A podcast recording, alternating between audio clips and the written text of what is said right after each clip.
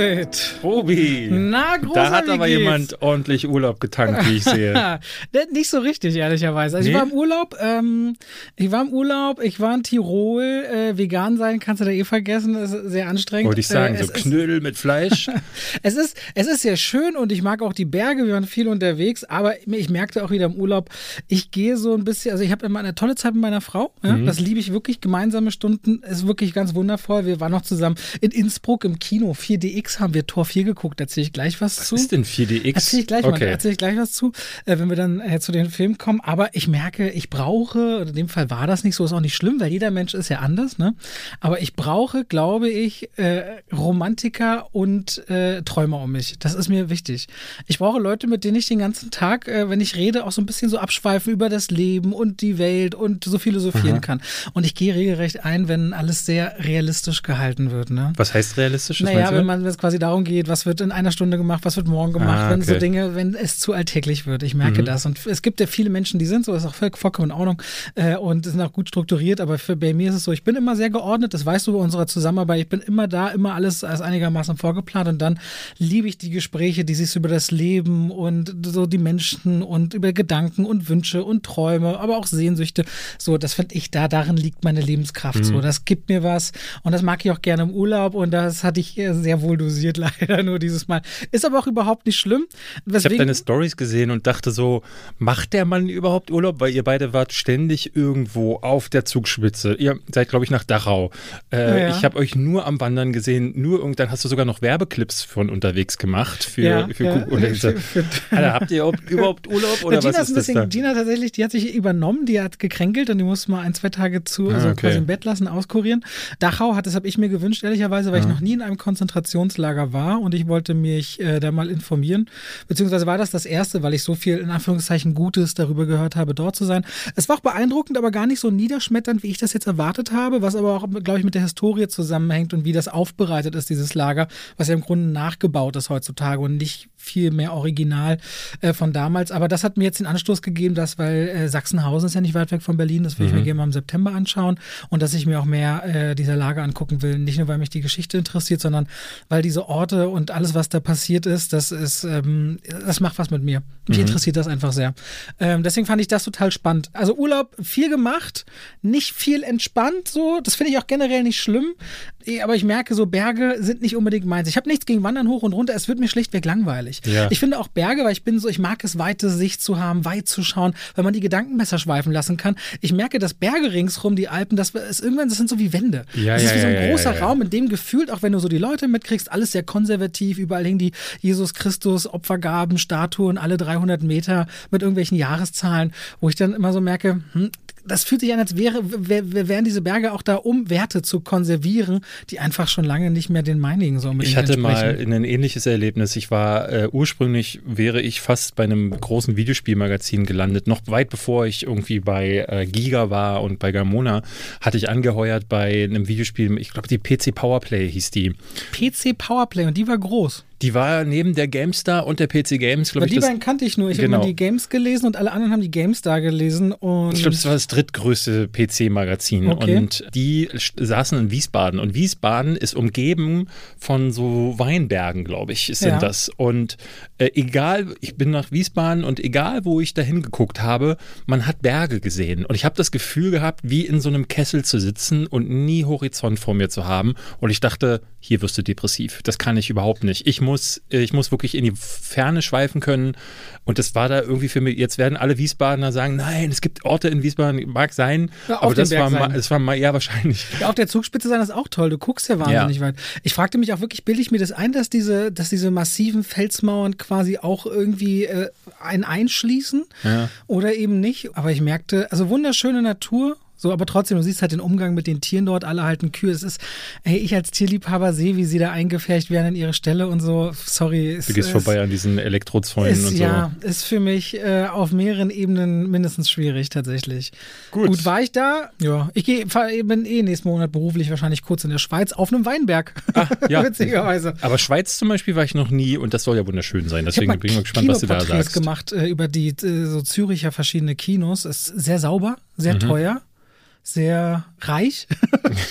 ja, mal gucken. So, Leute. War das dein Trivia, dein Urlaubstrivia? Nee, ich habe gestern, ich habe dir noch eine Sprachnachricht geschickt, die hast du gar nicht mehr gehört, wo ich meinte, David, boah, wir sind acht Stunden im Auto, ich bin so fertig im Garten, ist alles drunter und drüber, ich muss hier mal, kannst du ein Trivia raussuchen, habe ich gefragt und dann habe ich was gefunden, was nicht so gut ist, aber dann dachte ich mir, das reicht. Für diesen die Podcast reicht wieder gelöscht. Und zwar, David, wir reden heute unter anderem ein bisschen mit Verzögerung über Tor 4. Da mhm. können wir dementsprechend aber auch spoilern, weil der ist seit anderthalb, anderthalb Wochen im Kino. Ich habe ein paar Kleinigkeiten und dann eine, eine kleine große Sache, wo okay, du sagst, eine. weißt du wahrscheinlich sofort. Erstmal die Kleinigkeiten. Wusstest du eigentlich, David, dass Thor neben Mölnir, dem Hammer, einen, einen Gürtel trägt, der ihn doppelt so stark macht? Nee. Wusstest du, Dave, Also der Comic-Tor oder der echte Tor? Der echte also, Tor also der, hat einen Sagentor hat noch Tor. einen Gürtel, der ihn doppelt so stark macht. Nee. Der trägt auch eiserne Handschuhe, damit er seine Blitze verschießen kann, ohne sich zu verletzen. Wusstest du das? Nee. Wusstest das du, dass Quatsch, der auch fresssüchtig war? Der hat vor einem Fischausflug, äh, also um, um, um Angeln zu, also Fische zu fangen, Aha. unter anderem zwei Ochsen verspeist und einem dritten den Kopf abgerissen, um den Kopf dann als Beut, äh, als Köder zu verwenden. Es gibt ganz viele Sagen über Thor, wie er sich voll frisst. Auf Hochzeiten, wo er fünf Fässer Wein trinkt, einen ganzen Ochsen, mehrere Ziegen und so. Wusste ich alles nicht, dass er ein total verfressener Typ ist. Wusstest du, dass Thor gefühlt unendlich viele Giganten getötet hat, aber am Ende der, der größte Gigant ist nämlich eine Schlange gewesen namens Jormungand. Und äh, das ist der letzte Gigant, den Thor getötet hat, weil er später an dem Spiel. Ist das Biss, die Weltenschlange? Nee. Das ist ähm, Giant Serpent. Die ist gigantisch, also ist eine, zumindest eine Schlange, die ein Gigant ist. Es gibt ja die, diese Weltenschlange, die, die äh, angeblich die komplette Welt umschließt und sich einmal in den Schwa Schwanz beißt und damit quasi so diesen, die, damals haben sie ja, glaube ich, noch gedacht, dass die Erde eine Scheibe ist und dass sie quasi die Erde umschließen ah. würde. Und ich glaube, Ragnarok oder Ragnarök beginnt ja durch das, den Tod der äh, Weltenschlange, irgendwie sowas. Also jetzt bringe ich wahrscheinlich vieles durcheinander. Ja, wir einfach nur, ich könnte noch mal recherchieren, was Jormung, die Geschichte von Jormungand, dieser äh, ja. gigantischen Schlange. Aber nachdem er sie besiegt hat, ist er an ihrem Biss noch verstorben. Ah. Das ist der Punkt, wo Thor gestorben ist. Ah, okay. So, das waren die ganzen kleinen Sachen und jetzt eine alltägliche, wo du sagst, ah, ist doch ganz logisch. Wann begegnet uns Thor dann eigentlich jede Woche? Tor, Tor, Tor, jede, jede Woche. Das heißt, es muss durch die Woche ist der Sonntag, Montag, gibt es da irgendwas mit einem Wochenwechsel oder so? Also im alten römischen Reich ist jeder Wochentag nach einem äh, angelehnt an eine Gottheit. Aha. Ja, und der ähm, Donnerstag. Der Tag zwischen Mittwoch und Freitag ja. war an den Jupiter angelehnt, dessen germanische Variante der Dona ist oder auch Tor. Weswegen im Englischen Tor Thursday ist, Aha. tatsächlich abgeleitet. Oder auch der Torstag im Norwegischen oder im Deutschen von Dona der Donnerstag. Aha, aha. Und deswegen ist Tor auch verantwortlich jeden Donnerstag, wenn unser Podcast erscheint, warum der Tag so heißt. Krass. Und damit herzlich willkommen zu, zu zwei, wie Pech, und Schwafel. und Schwafel. Mit einer Hälfte, die ja so fast ein bisschen äh, fast ein bisschen ausgeruhter ist, aber auch nur fast. Und der anderen, und nämlich mir, der wie gestresst wie immer ist. Ich merkte aber übrigens sehr, wie sehr ich meinen Beruf mag. Also ich merke, wenn ich davon abgehalten werde, ganz gezielt Filme und Serien zu gucken, dass mich das traurig mhm. macht. Also wer da regelrecht, äh, denke ich so, boah, ich will gerne neue Sachen gucken. Das macht mich äh, traurig. Das war richtig schön, Tor in einem äh, 4DX-Kino zu sehen. Jetzt reden wir gleich drüber, aber erstmal machen wir Werbung. Yay! und zwar bedanken wir uns einmal mehr bei der Coro Drogerie. Wer die Coro Drogerie nicht kennt, das ist eine Online-Drogerie, wo ihr äh, haltbare Lebensmittel in Großmengen bestellen könnt. Das heißt Nudeln im 2-Kilo-Sack oder Reis im 5-Kilo-Sack. Ich habe jetzt auch mal das Premium-Trockenfutter zusätzlich zum Testen bestellt. Das ist riesig. Wird aber eine Weile dauern. 15 Kilo Sack ist wirklich riesig. Das ist auf dein dreimal so groß wie, wie Flocke. Und egal was, ich habe gestern wieder die wunderbaren Hefeflocken benutzt, um mir veganen Parmesan zu machen. Ich könnte euch jetzt so viele Produkte von Coro erzählen. Ich bin überzeugt.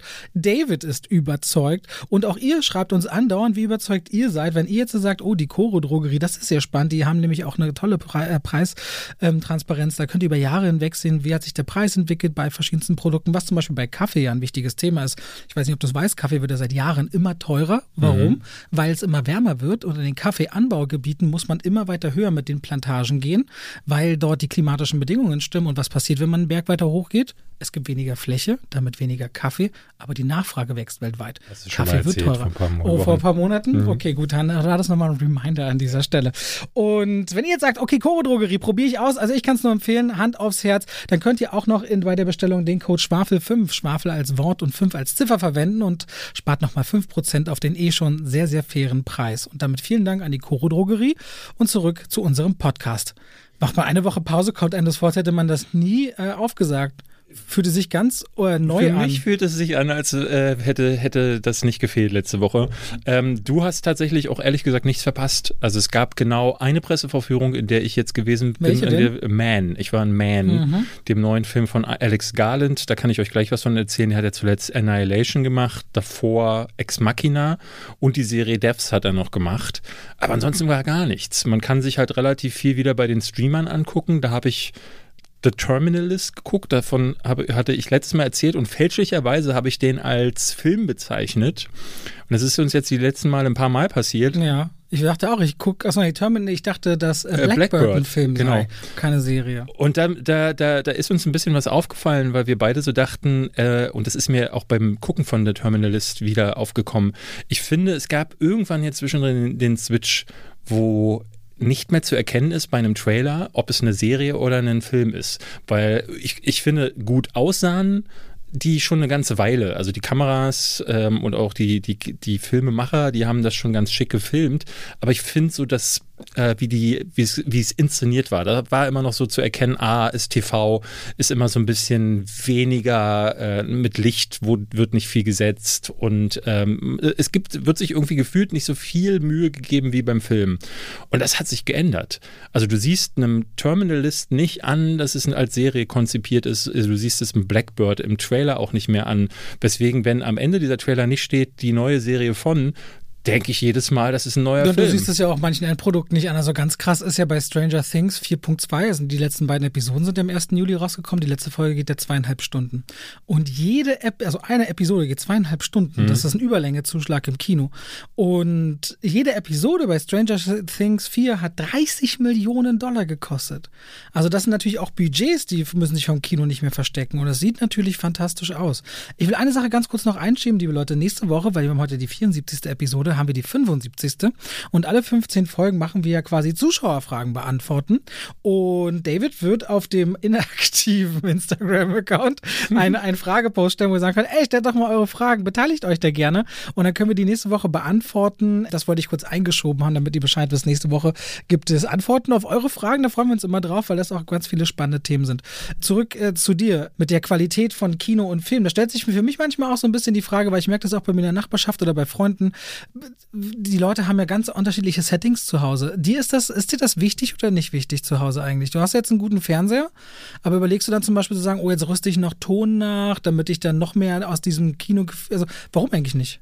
Weil mir das egal ist. Also ich muss ganz offen sagen, schöner Ton wäre schon nicht schlecht, aber ich finde, das ist, das ist so ein i-Tüpfelchen. Das kann man machen, die Kirsche auf der Torte, aber äh, ich finde, ein guter Film oder eine gute Serie ist nicht gut, weil der Sound jetzt krass ist. Also ich glaube, man kann, ähm, man, man kann noch ganz viel rausholen aus so richtig guten, toll abgemischten Filmen. Aber ich glaube, ähm, diese Zeiten sind vorbei. Also ich, ich weiß noch damals, als die der erste Matrix, als der auf DVD rauskam, ich musste unbedingt, als ich das erste Mal im Mediamarkt, glaube ich, so war, gab es so eine Vorführ-Demo, wo unter anderem die äh, Trinity-Szene dabei war, wo sich die Kugel um ihn dreht, die Dodge-Dis-Szene. Und da dachte ich so, boah, die, die Kugel wandert einmal von links nach rechts im Wohnzimmer und ich musste so ein Surround-System haben.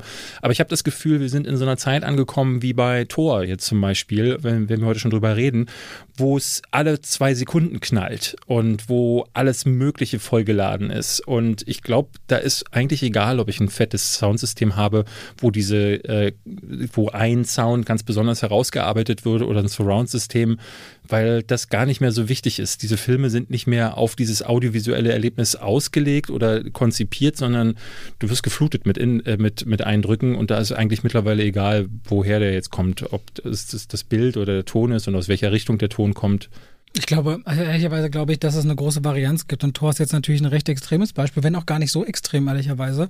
Aber zum Beispiel Dune ne, ist natürlich so ein Ding, wo es zu Hause ganz klasse äh, genießen kannst. Dune ist wirklich eine der wenigen Ausnahmen, wo man sagen muss, da ist das audiovisuelle mhm. Erlebnis äh, wirklich noch ein wichtiges. Na, ich würde sagen, bei mittelgroßen Filmen, also auch zum Beispiel Quiet Place käme mir auch in den Kopf. Ne? Also da, wo Dinge irgendwo so, Filme, die atmosphärisch sind. Filme, die atmosphärisch mhm. sind, leben oft von einem, von einem guten Klang beispielsweise. Worauf ich gerade hinaus will, ich war mit äh, Gina in einem 4DX-Kino und du hast gesagt, du weißt gar nicht, was das ist. Nee. Hast du noch nie gehört? Nee. Ich hatte das mal in Zürich porträtiert. 4DX ist, glaube ich, eigentlich eine koreanische Lizenz, ähnlich wie ja IMAX auch aus, ich weiß nicht, wo IMAX immer lizenziert wird. Du setzt dich, stell dir vor, du gehst in ganz normalen Kinosaal rein. Ja. Und du hast immer so vier Blöcke, sind, der Sitze sind quasi nochmal auf so kleinen Podesten, die komplett beweglich sind. Aha. Und du hast folgende Dinge in einem 4DX-Kino. Du hast meist den Film in 3D mit der 3D-Brille. Die Sitze können sich alle bewegen. Die können hoch, links, rechts, nach vorne. Kamerafahrten, wenn du über eine Klippe guckst, der ganze Stuhl fängt an, sich so ein bisschen nach vorne zu kippen. Du kriegst halt wirklich so ein, du kriegst diese Vibes transportiert. Du hast Ventilatoren, die ganz an den, an den Lautsprechern überall dran. Die Öffnungsszene bei Thor, da sehen wir ja Gore, wie er durch die Wüste läuft und der Wind weht. Und du kriegst dieses, also das Windfeeling ist mega geil. Wenn du Wind in einem Film siehst und du kriegst den Wind, so du siehst auch wie die Leute, wie die Haare so, das ist wirklich, wirklich cool. Ist es nicht laut? Gar nicht, gar, weil der Ton von dem Film ist viel lauter. Die Ventilatoren Aha. sind leise, aber sie gehen durch den ganzen Saal. Dann hast du noch Sachen, das finde ich so semi-spannend. Es gibt Geruch, also du hast immer noch Geruchsdüsen, verschiedenste Parfums, die zu bestimmten Szenen eingesprüht werden. Du hast äh, künstlichen Schnee, von der auf, auf die Leinwand, zwischen Bühne und Leinwand quasi äh, gedingst wird. Du hast äh, Wasserdüsen, äh, vor, entweder in den Sitzen vor dir oder oben, sodass wirklich auch Regen simuliert werden kann. Du hast, äh, dafür gibt es dann auch Warnung, stroboskopische Effekte. Bei Thor ist das ganz cool, weil ja viel mit Blitzen passiert, dass wirklich dann die Blitze, die links oben im Bild anfangen, auch richtig von hinter dir mit so Stroboskop quasi eingeleitet werden. Das sieht mhm. abgefahren aus. Und das ist quasi so eine Kombination aus sechs, sieben, acht verschiedene sinneserweiternde Quellen, so bei Blockbuster natürlich in erster Linie, um Kino zu gucken. 4DX heißt das. Also du bist dann beweglich, hast Geruch, hast Effekte, hast Wind, alles im Kinosaal drin. Ist ganz lustig tatsächlich. Du wirst aber auch ganz schön bei den Kämpfen durchgerüttelt. Da ergibt sich nicht immer so die allerklügste Choreografie, aber es ist mal ein Erlebnis. Also wenn du mal 4DX irgendwo siehst, geh ruhig rein, sei skeptisch. Es ist aber auch ein bisschen witzig. Also Gina hat so viel gelacht und sich gefreut, weil sie echt Spaß hatte mit den Ziegen, wenn sie da schreien, so die ganze Fahrt von Tor mit dem Schiff und den Ziegen vorne dran und dem Wind im Haar. Also ich glaube, äh, also so jemand wie zum Beispiel eure, eure äh, deine, deine Stieftochter hätte bestimmt richtig Spaß drauf. Also das irgendwie bei auch so verschiedensten Animationsfilmen ist mal ein cooles Erlebnis. Hat aber auch seinen Preis in Innsbruck. Jetzt haben wir 21 Euro pro Karte Boah. gezahlt und ich glaube, das ist auch noch relativ Dafür günstig. Dafür kriegst du die DVD. Aber ich glaube, es ist sogar noch relativ günstig für 4DX. Aha. Ich hatte in Zürich hinter die Kulissen geguckt, da ist auch ganz lange Wartungszeit, da wird jeder Sitz einzeln kontrolliert und nachgefüllt und so. Also das ist ein richtiger Akt dort sauber zu machen. Aber es macht, also es macht jetzt nicht den Film besser. Oder ist es, ist es wirklich ist ein Gimmick, dass man. man das ist so, als würdest du so nochmal 25% Fahrgeschäft gefühlt zum Film kriegen. So. Will, will ich das denn aber? Und was? Also ich habe Thor zum zweiten Mal gesehen, da ist es ganz cool, wenn ich ihn das erste Mal sehe. Also Gina hat ihn das erste Mal gesehen, meinte, sie also konnte voll mitgehen, hat ihr voll Spaß gemacht. Du weißt ja, sie ist Kinogängerin mhm. und guckt ja eine riesige Range und sie fand das wirklich cool und ihr hat das richtig Spaß gemacht. Okay. Aber das musst du halt auch zum passenden Film. Also jetzt auch, das muss nicht automatisch ein Blockbuster sein. Auch der neue Batman-Film würde keinen Sinn machen, so ein 4DX. Stimmt, ne?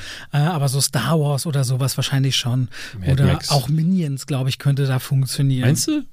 Naja, wenn die da so ihre Späße und so, ich könnte sein, dass sie da so, äh, weiß ich, doch, könnte sein. Minions, um es mal gesagt zu haben, wir hatten ja vor ein paar Wochen über Lightyear gesprochen und dass der nicht funktioniert hat.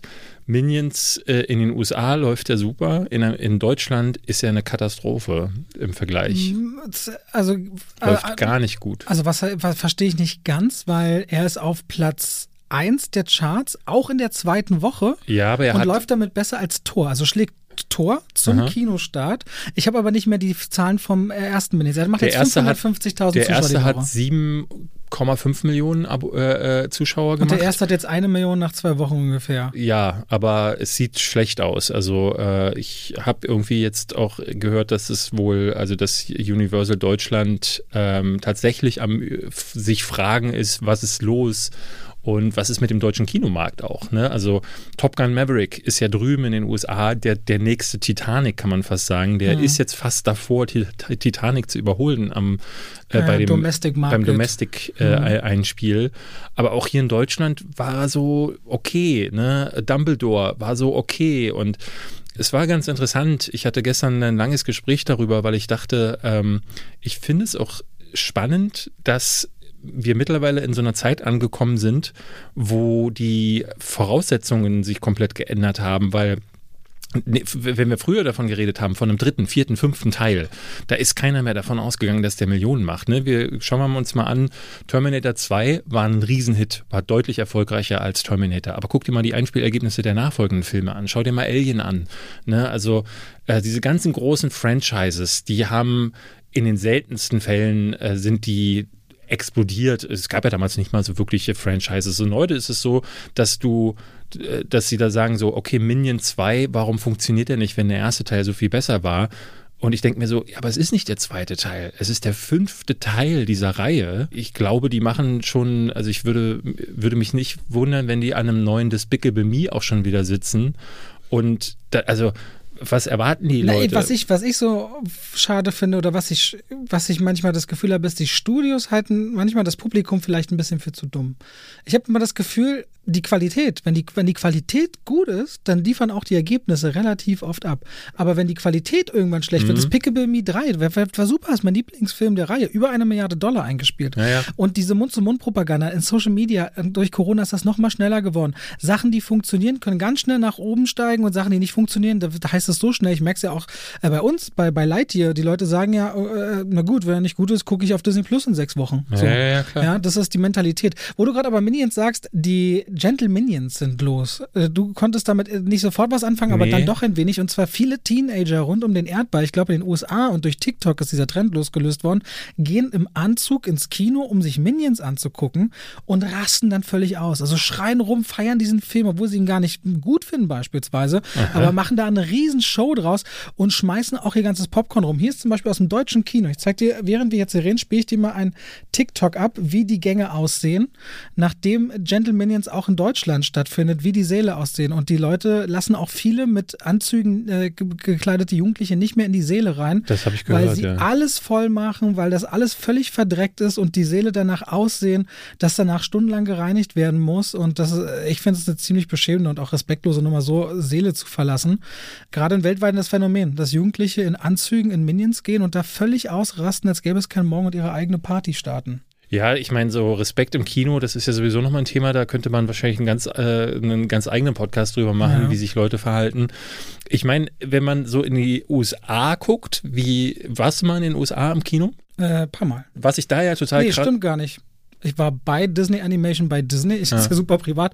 Ich war da nur im Chinese Theater einmal.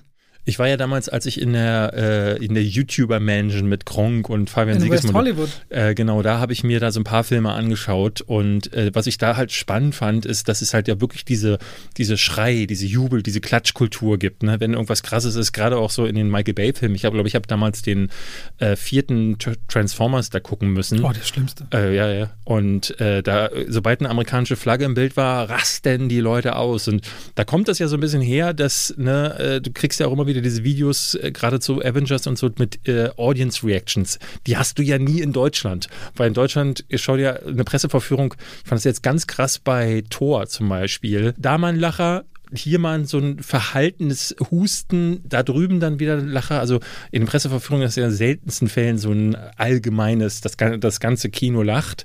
Und aber auch so im normalen Kino nicht. Aber in den USA ist das schon so. Vielleicht Vielleicht äh, sind die Leute auch so ein bisschen schockiert, dass Menschen im Kino auch ein bisschen feiern können. Aber als ich die Gänge gerade gesehen habe, das ist ja weit über das. Feiern ist ja was anderes als dann alles. Wir haben es auch früher, ich weiß noch, bei den ersten Social Movie Nights, da habe ich mich auch immer sehr geärgert und habe dann manchmal Ansagen gemacht, weil ich hatte das Gefühl, nur weil das Popcorn und so gratis war, ja. die Leute diese, dann, das war echt nicht in Ordnung, wie es manchmal aussah zwischen den Sitzen. Ja, das ist uncool. Ja, das finde ich auch. Ja, ja. So, David, wollen wir über Tor 4 mal reden? Lass uns das mal ja? tun. Love and Thunder. Wir wollen eigentlich auch heute noch über Rachefilme reden, aber da spielen eine, fast eine halbe Stunde gefühlt rum ist. Gucken wir, wie weit wir kommen. So, der vierte Tor ist jetzt raus seit anderthalb Wochen, zwei Wochen, wenn wir äh, der Podcast hier online geht. Und es ist die neue Inszenierung von Taika Waititi, der ja schon den dritten Tor inszeniert hat. Für Jojo Rabbit hat einen Oscar bekommen fürs Drehbuch und ist eben so ein irrer, wirrer neuseeländischer Regisseur, der bekannt geworden ist mit In the Shadows, also Fünfzimmerküche Sarg. Ja. Das ist ein bekanntes What We Do in the Shadows. What We Do in the Shadows. Und ja, die Geschichte ist so ein bisschen die folgende bei Thor. Der hat eine Menge erlebt, der hat Freunde verloren, der hat Familie verloren, der hat Familie mehrfach verloren, der hat Liebe verloren und deswegen zieht er sich so ein bisschen als nicht als Pseudo-Eremit zurück. Also Thor 4 ist die ganze erste Stunde immer so ein sehr anarchischer Humor, der auch immer einem eigenen Rhythmus folgt und sich nie finde ich, leider mal kurz richtig ernst nimmt. Aber äh, er ist halt ein Krieger, der auf den Plan gerufen wird, wenn es darum geht, die Schlacht zu entscheiden. Während woanders ein Götterschlechter anfängt, äh, seine Wege zu kreuzen und aber tausende Götter ermordet. So, das sind so die beiden Handlungsstränge, die aufeinanderlaufen und natürlich muss der Götterschlechte, äh, gespielt von Christian Bale, zu, zu, zur Strecke gebracht werden und Thor muss im Grunde erstmal rausfinden, was will er eigentlich überhaupt noch mit seinem Leben und stößt vor allem auf seine alte Liebe Jane Foster gespielt von Natalie Portman. So, das ist ein bisschen die, die Grundgeschichte im, äh, lass mich nochmal gucken, 29. Marvel Cinematic 29. Universe Film. Und ich fand den gut, tatsächlich. Das hat mich überrascht so, weil. Mich hat auch überrascht, ich habe deinen Tweet gesehen mit, was ist denn los mit euch Leute, ihr feiert Tor 3, aber Tor 4 nicht, weil ich sehe es genauso wie du. Also das hat mich total, also wirklich, ich äh, in meiner Timeline bekomme ich im Grunde nur Hass. Also auch auf meiner, äh, in meinen Kommentaren, wie ich den Film denn gut finden könnte. Absoluter Blödsinn. Leute sagen sogar, sie sind aus dem Kino gegangen, was ich ganz skurril finde, weil ich da wirklich sagen muss, ey, das ist jetzt der 29. Marvel-Film, es ist vor allem der vierte Torfilm. Spätestens beim dritten muss man erkannt haben, was das für eine Reihe ist. Ich Wobei finde, man aber ehrlich sagen muss, dass innerhalb der Reihe es nie so einen Tonalitätsswitch Nee. gab, wie beim Solo-Helden Tor. Ach so, also ja, ja, Teil ach so, 2 ja. war Mhm. so düster, Teil 3 dann so aufgedreht, dass es wirklich, das ist innerhalb des MCU ein bisschen, ist schon ungewöhnlich. Deswegen, ich bin auch, ich mochte den ersten Tor ganz gern. Ich hatte vorher so gedacht, als ich die ersten Bilder vom, von Tor gesehen habe, dachte ich so, was sind das? Power Rangers? Ne, diese, diese fetten goldenen Rüstungen, in der dann auch Anthony Hopkins zu sehen war. Das war dann aber dann, hat, hatte irgendwie was. Gerade so dieses Bruder, Vater, äh, ne, dieses, das hat ja was fast Shakespeareiges gehabt. Es ist im zweiten Teil dann fortgeführt worden. Da kam dann auch der, was war das, der Reality Stone mit dazu. Was, das hatte dann nochmal eine zusätzliche Komponente. Inzwischen gab es auch die Chemie zwischen ihm und Hulk, die ja so in Avengers aufgebaut wurde. Ne? Er war Genau. ja auch dort äh, dabei. Ich fand den dritten Teil ja nicht, nicht so dolle. Ich, äh, ich hatte dem zwar auch drei Sterne gegeben, muss aber sagen, der ist jetzt in der Ver Vergangenheit auch noch mal ein bisschen äh, heruntergerutscht, weil ich eben genau diesen, diesen, diesen Switch nicht so ganz mochte, diesen, äh, diesen humorigen. Und das immer so, ne, ich habe das in meiner Kritik auch gesagt, der, der Kontrast zwischen da äh, der Vater stirbt, äh, dann kommt äh, irgendwie Helia, zerstört seinen Hammer, äh, am Ende ist ja dann äh, Asgard kaputt, also ein Schicksalsschlag nach dem anderen, aber auf der anderen Seite stehen dann alle rum und erzählen Witzchen. Das hat für mich nicht wirklich funktioniert. Und der vierte Teil macht jetzt sehr was ähnliches. Wir haben ja gesagt, wir spoilern. Jetzt geht es um eine Figur, die hat Krebs und wird, äh, also zumindest äh, ne, bekommt sie die, die, die Diagnose, wird sterben. Und ich dachte so, da, also es gibt kein Thema, was, wo das unpassender ist, die ganze Zeit einen auf die nackte Kanone oder Scary Movie zu machen, denn genau das ist die erste halbe Stunde. Die erste halbe Stunde ist so wirklich so, die Kamera wird über New Asgard gefahren, dann gibt es irgendwie so einen Burgerladen hinten, da kann man sich dann sich belustigen an dem Namen und wenn man darauf achtet, findet man ganz viele kleine Ein Sachen im Eisladen, Hintergrund. glaube ich. Ja, Cones, mehr, Cones. mehrere, mehrere Sachen, mehrere Sachen, die dann im Hintergrund passieren und Chris Hemsworth sagt nie nicht, nichts, was irgendwie unwitzig wäre. Also er versucht einen Gag nach dem anderen rauszuhauen und Ah, das finde ich so, mh, das funktioniert für mich nicht so. Das ist so ein bisschen, als würde Deadpool versuchen, eine, eine dramatische Geschichte zu erzählen und hört aber nicht auf, seine Witzchen zu machen. Das ändert sich so ein bisschen, gerade im letzten Drittel, wie ich finde. Aber diese tonale äh, Diskrepanz, die ist irgendwie immer da. Und ich finde auch, ich hatte jetzt mehrfach irgendwie äh, gelesen, so dass, äh, oder auch gehört, dass Christian Bale äh, einer der besten Bösewichte der Reihe sei. Und ich muss sagen, gar nicht. Überhaupt nicht. Der bekommt am Anfang diesen Moment, wo, wo du siehst, äh, warum er zum Gott Butcher wird. Dieser Moment funktioniert für mich aber auch viel zu schnell. Er ist vorher jemand, der ultragläubig ist und dann fällt er vom Glauben ab und dann sagt, okay, jetzt bringe ich alle um. Das fand ich wahnsinnig spannend, weil du hast ja auch mit mir die englische Version gesehen Mhm. in der PV. Ich fand, ich weiß nicht warum, dann habe ich ihn auf Deutsch ja gesehen. Im Deutschen wirkte auf mich alles so viel schneller und in der PV hat bei mir diese Eröffnungsszene total funktioniert, weil er mit seiner Originalstimme, also mit seiner Stimme, da immer auch so viel reinlegt, dass ich dachte, hey, das ist doch ein bisschen, für mich hat das als Charakterzeichnung, mhm. als Motiv total funktioniert. Vor allem, wo der Film natürlich auch hin will. Ne? Er, er actet, er, also ich finde, er actet so ein bisschen wie im falschen Film, ne? weil so selbst Natalie Portman und äh, die eigentlich alle anderen ähm, machen einen Gag nach dem anderen. Wenn man sich Russell Crowe als Zeus anguckt, der, der legt ja sogar noch einen, so, einen, so, einen, so einen Fake-Akzent. So einen fast italienischen Akzent auf oder man kann gar nicht richtig ausmachen, was das sein soll. Und dann ist da aber Christian Bale, der, der entweder in die Kamera guckt wie so ein, äh, ne, wie Hannibal Lecter oder aber auch so, dann ist da noch so ein bisschen Joker mit drin. Er verzieht dann das Gesicht, dann, dann wird er so richtig. Äh es gibt so einen Moment, weil er, er nimmt, eine, wo er eine Geschichte erzählt und auch einem Monster den Kopf abreißt und den Kopf dann so quer legt. Mhm. Man hat mal so einen leichten Voldemort trifft auf Pennywise ja. Charakter, so ganz. Aber, und auf den Joker irgendwie. Ja, aber irgendwie, ja, und äh, ich, das, was ich spannend finde, ist äh, bei dem Film die, die Bedeutung, ein, ein Kind zu sein. Das mochte ich übrigens ganz doll bei Tor 4. Äh, da, da bin ich auch aus der PV raus. Meintest du dir schon, boah, wenn ich jetzt zwölf wäre, dann wäre das mein Film mhm. gewesen, um anzudocken und zu sagen, ja, auch ich kann Held sein. Weil ich habe noch nie einen Superheldenfilm gesehen, wo Kinder auch äh, so mutig dargestellt werden und vor allem mal die Möglichkeit bekommen, selbst auf die Kacke zu hauen. Und das passiert in Tor 4. Das fand ich richtig klasse, ehrlicherweise. Ja, ich finde, es ist wieder handlungstechnisch alles hardcore äh, konstruiert und irgendwie habe ich das Gefühl, am, am Ende, ne, obwohl sich das Drehbuch wieder wendet und biegt, am Ende hat das dann doch nicht so viel erzählen können.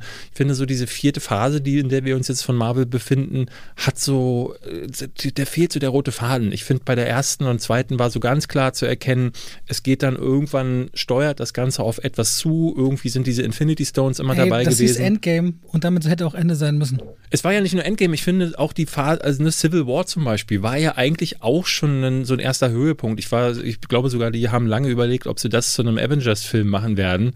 Aber du hattest immer das Gefühl, es gibt in, in einigen Filmen, wie es bei den Comics bei Marvel ja auch immer war, wenn du so, du hattest verschiedene Comic-Cluster und in diesen Clustern wurden so unterschiedlichste Storylines erzählt, aber am Ende lief das dann auf Thanos zu. Hier ist es jetzt irgendwie, was erzählt denn eigentlich Doctor Strange? Irgendwie geht es um Multiversum, aber irgendwie auch nicht. Jetzt bei Thor plötzlich was ganz anderes. Ich hatte neulich ein Interview mit Kevin Feige gelesen, wo er meinte, so in Tor 4 wird ganz klar oder wird erstmals angedeutet, was der große Endgegner sein das wird. Das habe ich auch gelesen. Und was, aber was? Also ich hatte Leute dann, die meinten, ja, das ist doch klar, Herkules. Aber Herkules kann ja nicht das, oder die Götter, aber es kann ja nicht sein, wenn Zeus, der Obergott, mit einem Blitz außer Kraft gesetzt wird, dann wird das, also ist ja, ist ein bisschen weiß ich nicht, es ist, äh, er, der hatte was, ich bin da ganz bei dir, der hat so seine Momente auch wieder, aber es ist ja so dieses Momentkino, was ich jetzt schon mehrfach gesagt habe. Im Großen und Ganzen ich finde, Captain America steht für mich als beste Reihe da. Ich, ich mag das noch viel mehr als äh, äh Iron Man,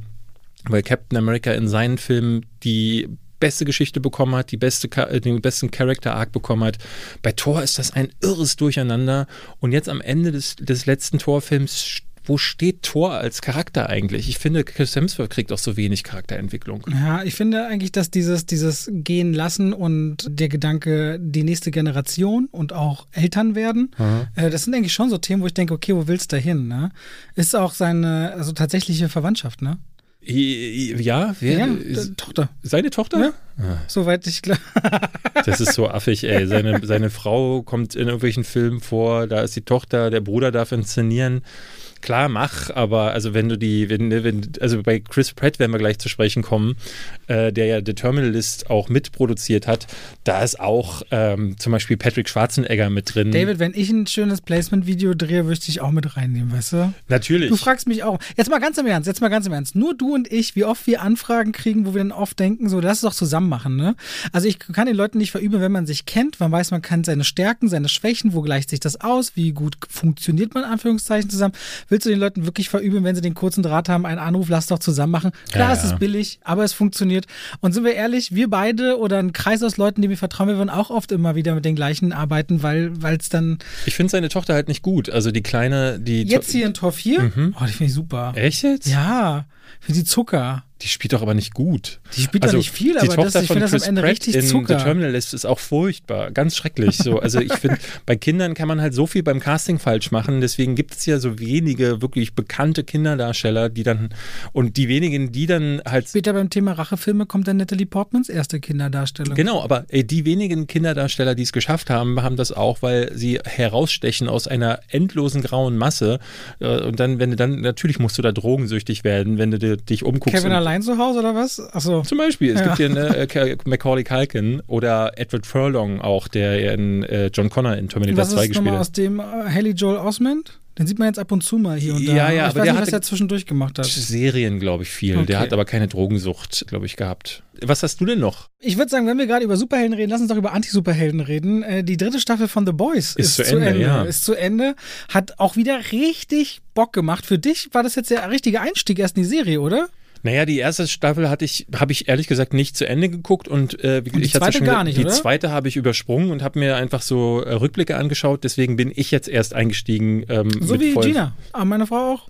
Aber es geht, das hatte ich ja in der Folge schon gesagt. Es ist vollkommen ähm, möglich, weil man muss sich eigentlich nur ein paar Szenen angucken, ein paar Recaps anschauen und dann hast du so Überblick über die Geschichte, aber das Großartige an der Serie ist, dass diese Figuren, das Writing, aber auch die Darsteller, wie sie gespielt sind, das Casting ist ja brillant dieser Serie, die holen nicht ab. Die müssen nur zwei, drei Gesten machen und du weißt, okay, dieser Charakter ist so, okay, dieser ist so. Es war ein paar Mal so, dass ich, meine Frau hat das mit mir geguckt, dass ich fragen musste, was hat Queen Maeve eigentlich für Fähigkeiten? Das war mir nicht, äh, nicht immer ganz klar. Das kriegst du dann auch in der dritten Staffel ja gar nicht mit, wirklich. Nee. Das kennst du vor allem. Es gibt die ersten Szenen, wo sie und Homelander zusammen in einem Flugzeug sind und er lässt das Flugzeug das kenn Ich, genau, so. ja. das, das mit so, da kriegst du ein bisschen von ihren Kräften zu spüren. Also die wichtigsten Momente aus den vorherigen Staffeln habe ich gesehen und äh, habe dann jetzt quasi, äh, bin dann jetzt eingestiegen äh, wir hatten ja in der Hälfte der äh, Staffel nochmal gesprochen. Ich finde, das ist zum Ende nochmal besser geworden. Ich finde gerade vor allen Dingen Anthony Starr als Homelander, was der am Ende nochmal abliefert, eigentlich alle. Ich finde, es ist mit einer der bestgecasteten Serien, die ich je gesehen habe, ähm, weil da von der Sekretärin von Wort die total toll gemacht, äh, total gecastet ist, über The Deep, über Homelander äh, bis zu den einzelnen Boys auch. Äh ich finde fast äh, Yui und, und, und Starlight, die beiden am uninteressantesten in der ganzen Geschichte, weil die bremsen immer so ein bisschen ein und das fühlt sich nie. Auch Mother Milk. Auch Mother Milk. Mother Milk, weil, weil die, bei den beiden wird mir die ganze Zeit eine Liebe erzählt, die nicht funktioniert und mhm. bei Frenchie und Kimiko äh, habe ich die ganze Zeit das Gefühl, da ist wirklich ist eine Romantik süß. drin, ja. Ich glaube, wir, also bei, bei Kali und mir ist es so, wir wir finden alle scheiße, die nicht assi sind. Also, Aber das ist auch ein Kunst von The Boys, weil keiner ist nur gut und keiner Ja, ist nur genau. böse. Und das sagt Homelander auch. Homelander sagt fast in der letzten Episode irgendwann, ja komm, keiner ist nur böse. ja. Als er glaub, gesagt hat, das, ich dachte, ey, das ist einfach so geil, weil das ist ja auch immer dieses Ding. Ne? Homelander, du, du hast diese Figur, die so isoliert ist, die ständig äh, nur den Respekt, die Angst oder die Bewunderung der anderen entgegenkommt, der keine Verbindung hat, der keine Wurzeln hat, der keine Freunde hat, keine Ja. Familie hat. Und der hat immer wieder genug Anknüpfungspunkte, dass du merkst, ja kein Wunder, dass er so ist. Ne? Aus dem Monster wird Menschen und aus Menschen werden Monster in The Boys. Und das ist halt super gut geschrieben. Ich finde vor allen Dingen, dass so, wenn du die Comics, ich hatte mich, mir dann zwischenzeitlich äh, die Comics mal besorgt und habe Die sind viel brutaler und krasser. Also die mussten die Serie einstampfen, also entschärfen. Entschärfen. Die mussten zumindest etwas entschärfen, damit man daraus eine Serie machen konnte. Ja, na, was sie vor allen Dingen gemacht haben, ist äh, die, die Serie, und das hatte ich jetzt auch von vielen Leuten gel gelesen, die äh, lange mit den Comics äh, schon zu tun haben, die meinten so, die Comics sind sehr gewalttätig, aber da geht es viel um, ist fast so ein bisschen äh, äh, Style over Substance. Aber die, die Serie ist so bissig, ist so, äh, ne, es kritisiert alles und jeden. Es gibt Krit Kritik an der Medienbranche. Sie sind gleichzeitig irgendwie, äh, ich hatte das Thema ja neulich auf meinem Kanal, woke, weil sie, äh, ne, es geht, geht um Queer-Charaktere, es geht um weibliches Empowerment. Die rechte Bubble kriegt richtig viel auf den Sack. Gerade so am Ende merkst du so dieses, dieses ganze Trump-Ding, was da in den letzten Jahren noch aufkam, äh, wird ja stark mit eingemischt. Aber äh, übertriebene Wokeness wird auch mit abge, äh, irgendwie abgestraft. Also Alle Extreme, wo, wo, wo du im Grunde mal sagen kannst, jetzt komm mal, weißt du, wo man sagen will, jetzt in Tirol, lass mal die Kirche im Dorf, ja. Ja. Alles, was so extrem ist, wird extrem angeprangert. Und mit, manchmal in einem kleinen Nebensatz, manchmal gibt es da eine richtige Storyline drumherum und das ist so brillant eingewoben in diese Haupthandlung, dass man sagen muss, es ist ein Kunststück. Es ist wirklich krass, Ja. weil sie nebenbei auch noch in der Lage sind, krasse Gewalt, krasse Nacktheit. Äh, Aber diese Nacktheit wird nicht, obwohl man es könnte, wo in so vielen äh, Richtungen man sagen würde, das ist Perversion, das ist perfide, wird aber eher glorifiziert nach dem Motto, ey, wenn es dir gefällt, dann mach es, mhm. stört doch keinen anderen. Das finde ich mal richtig gut, dass man das nicht als obszön tituliert, was dort eben an sexuellen Sachen passiert in dieser Serie. Aber ich habe auch meine Review, die geht heute erst online, mich gefragt, in wie vielen Ländern läuft The Boys eigentlich nicht. Deswegen. Ja. Also in so ganzen arabischen Raum kann ja so eine Serie nicht laufen. Ja, vermutlich. Ich finde halt vor allen Dingen, neben dem sind sie in der Lage, emotionale Geschichten zu erzählen, drastische Geschichten zu erzählen. Äh, jeder Charakter bekommt auch so seine Momente. Das merkst du auch gerade in der letzten Folge, wenn am Ende jeder, die, die, da werden so die Fäden für die vierte Staffel gelegt und jeder bekommt so äh, seinen kurzen ähm, ähm, Moment, wo quasi diesen Brückenmoment für die nächste Staffel. Und ich dachte so, ey, krass, es gibt ja bei jedem irgendwie etwas. Jeder hat irgendwie so ein kleines Ding, wo ich denke, so, da möchte ich gerne mehr wissen. Ob es in Homelander, ob es bei den Boys ist, die, äh, die sich dann für so eine neue Bedrohung wappnen, die dann aufkommt. Und nebenbei äh, hat diese Serie auch noch, was ich ganz schön finde, ist, Black Noir und diese Zeichentricksequenzen, wow. Weißt du, an wen der angelehnt ist, Black Noir? Weil die bedienen sich ja die ganze Zeit an DC und Marvel. Und weißt du, wer Black Noir im Grunde ist? Nee. Der ist äh, äh, Snake Eyes. Von G.I. Joe. Ah, ja, ja, ja, klar, sie macht Sinn. Er ist ja. äh, wirklich genau dasselbe. Aber auch, also, dass sie das mit so Zeichentrickfiguren machen, der Moment in der letzten Folge mit dieser Zeichentrickfigur ist fantastisch. Äh, es gibt eine Musical-Sequenz. Also wirklich, sie haben in jeder Folge auch noch Ideen, wo, wo du denkst, so, Wow. Und dann immer noch, wenn ich die Kritik mache, sage ich ja immer, es gibt so und so viele Episoden, die zwischen meinetwegen 37 und 54 Minuten lang sind. Da merkst du oft, auch bei Stranger Things, dass es eine enorme Range gibt, damit sie das erzählen können, was sie in der Episode erzählen können.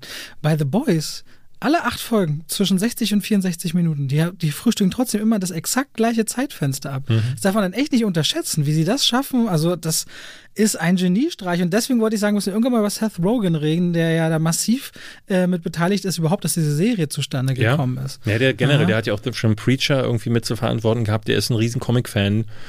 Ich bin mir nicht so sicher, wer dann da letzten Endes daran beteiligt ist. Meistens sind es ja die Showrunner, wie diese äh, Show dann funktioniert. Aber für mich ist es die beste Serie, die ich äh, aktuell so sehe. Ich weiß jetzt nicht, wenn im direkten Vergleich, ich habe Stranger Things ja nicht gesehen, der hat es so 10 von 10 gegeben. Ja, und jetzt habe ich 9,5. Also beides super großartig. Ja. Und das ist einfach toll. Und ich meinte auch wieder, da muss Disney Plus mal gucken. Die Konkurrenz liefert eben ab. Ne? Äh, das, das, das, muss man klar sagen. Gerade nach äh, Obi-Wan habe ich jetzt auch wieder gedacht, selbst aber Guckst auch. du Miss Marvel? Ich habe Miss Marvel nur die erste Episode bis jetzt gesehen. Nee, ich Und She-Hulk startet ja auch schon ein paar Wochen. Interessiert mich nicht, will ich auch nicht sehen. Also bei, bei The Terminalist habe ich jetzt auch wieder gemerkt, die Serie hat mir nicht komplett gefallen, aber ich dachte, trotzdem ist das um Längen besser als das, was Obi-Wan macht. Obi-Wan ist so eine Kinderscheiße äh, im direkten Vergleich dazu. Wo wir aber gerade über Serien reden, dein geliebtes Severance, ne? Mhm. Schön viele Emmy-Nominierungen ja, bekommen ja, ja. diese Woche. Du hast es immer noch nicht geschaut, ne? Immer, immer noch die erste, ja, tatsächlich, aber ich will es schauen. Ted Lasso. 20 Nominierungen, glaube ich. ja. Auch, auch, wahnsinnig gut und da können wir uns schon freuen, wenn äh, Staffel 3, ne, dann soll ja Schluss sein. Auch, Wo äh, wir jetzt ja wissen, Ted Lasso-Darsteller, äh, ich habe jetzt seinen Rollennamen nicht im Jason, ach so, äh, äh, den Rollennamen? Jason Bateman oder Jason Sudeikis? Nee, nee, von dem der Herkules spielt dann. Ach so. Mhm. Der Herkules-Darsteller, da ja. bin ich eigentlich gespannt, was daraus wird. Der ganz große Abräumer ist, die meisten Nominierungen. Succession. Succession habe ich erst nur vier Episoden gesehen. Hast du jemals gesehen? Nee.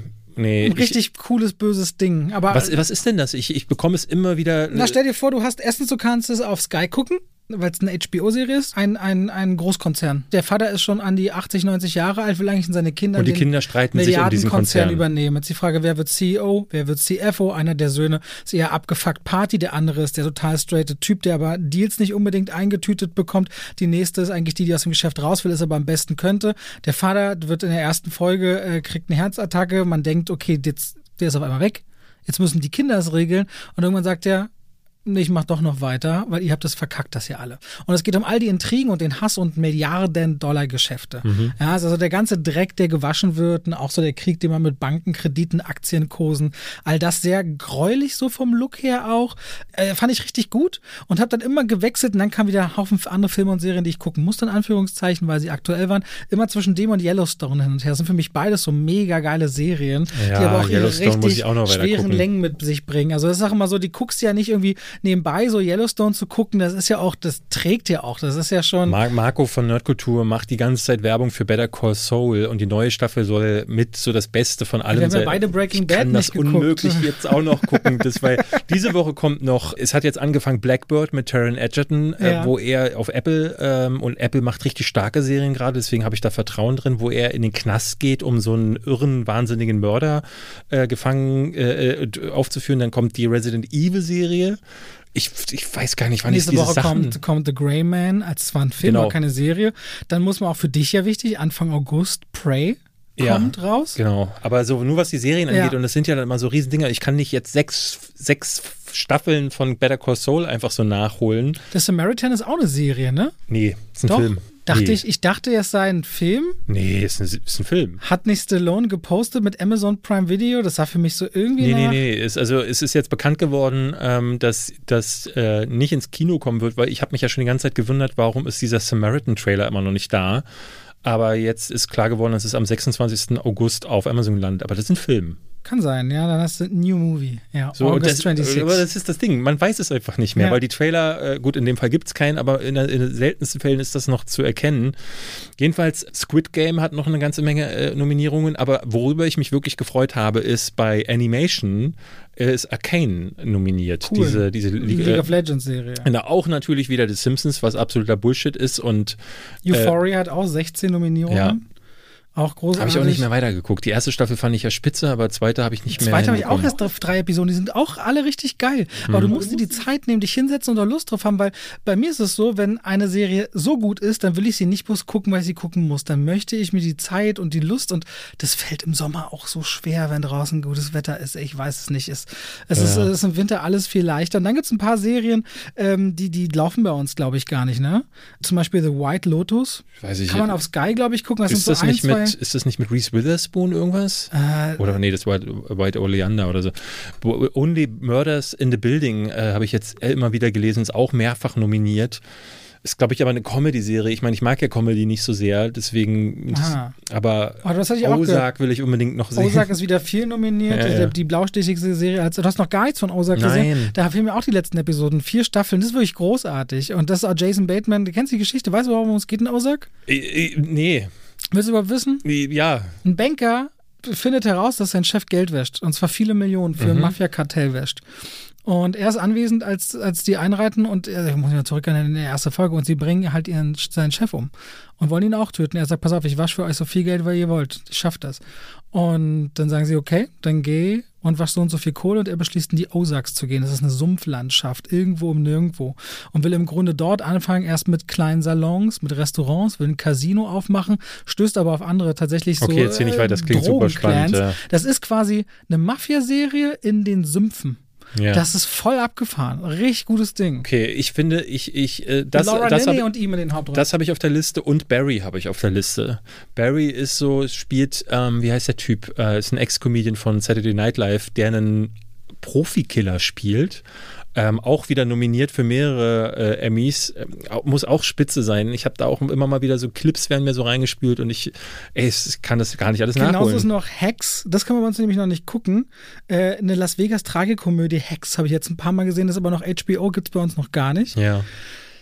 Es ist wahnsinnig viel. Und das im Sommerloch jetzt gerade, wo du es merkst. Ich meine, im Herbst, Winter haben wir wieder nur zu Ja. tun mit Filmen. Sobald ich auch irgendeine Serienkritik mache, kriege ich unzählige Nachrichten von Leuten, die mir sagen wollen, guck mal das noch, guck mal das noch. Äh, irgendeine Serie mit M hatte neulich einer genannt. Äh, ich komme nicht hinterher. Das schaffe ich nicht. Ja, Umbrella Academy ist auch die dritte ich kann Staffel mir gerade so die, die Buchstaben, die Anfangsbuchstaben dieser Sachen merken. Ich habe aber eine geguckt, von der ich dir gerne erzählen möchte. Die Chris Pratt Nummer. Genau. Äh, oder willst du erst was zu Man hören? Hm, hm, ist Man, das ist ein Horrorfilm? Ja.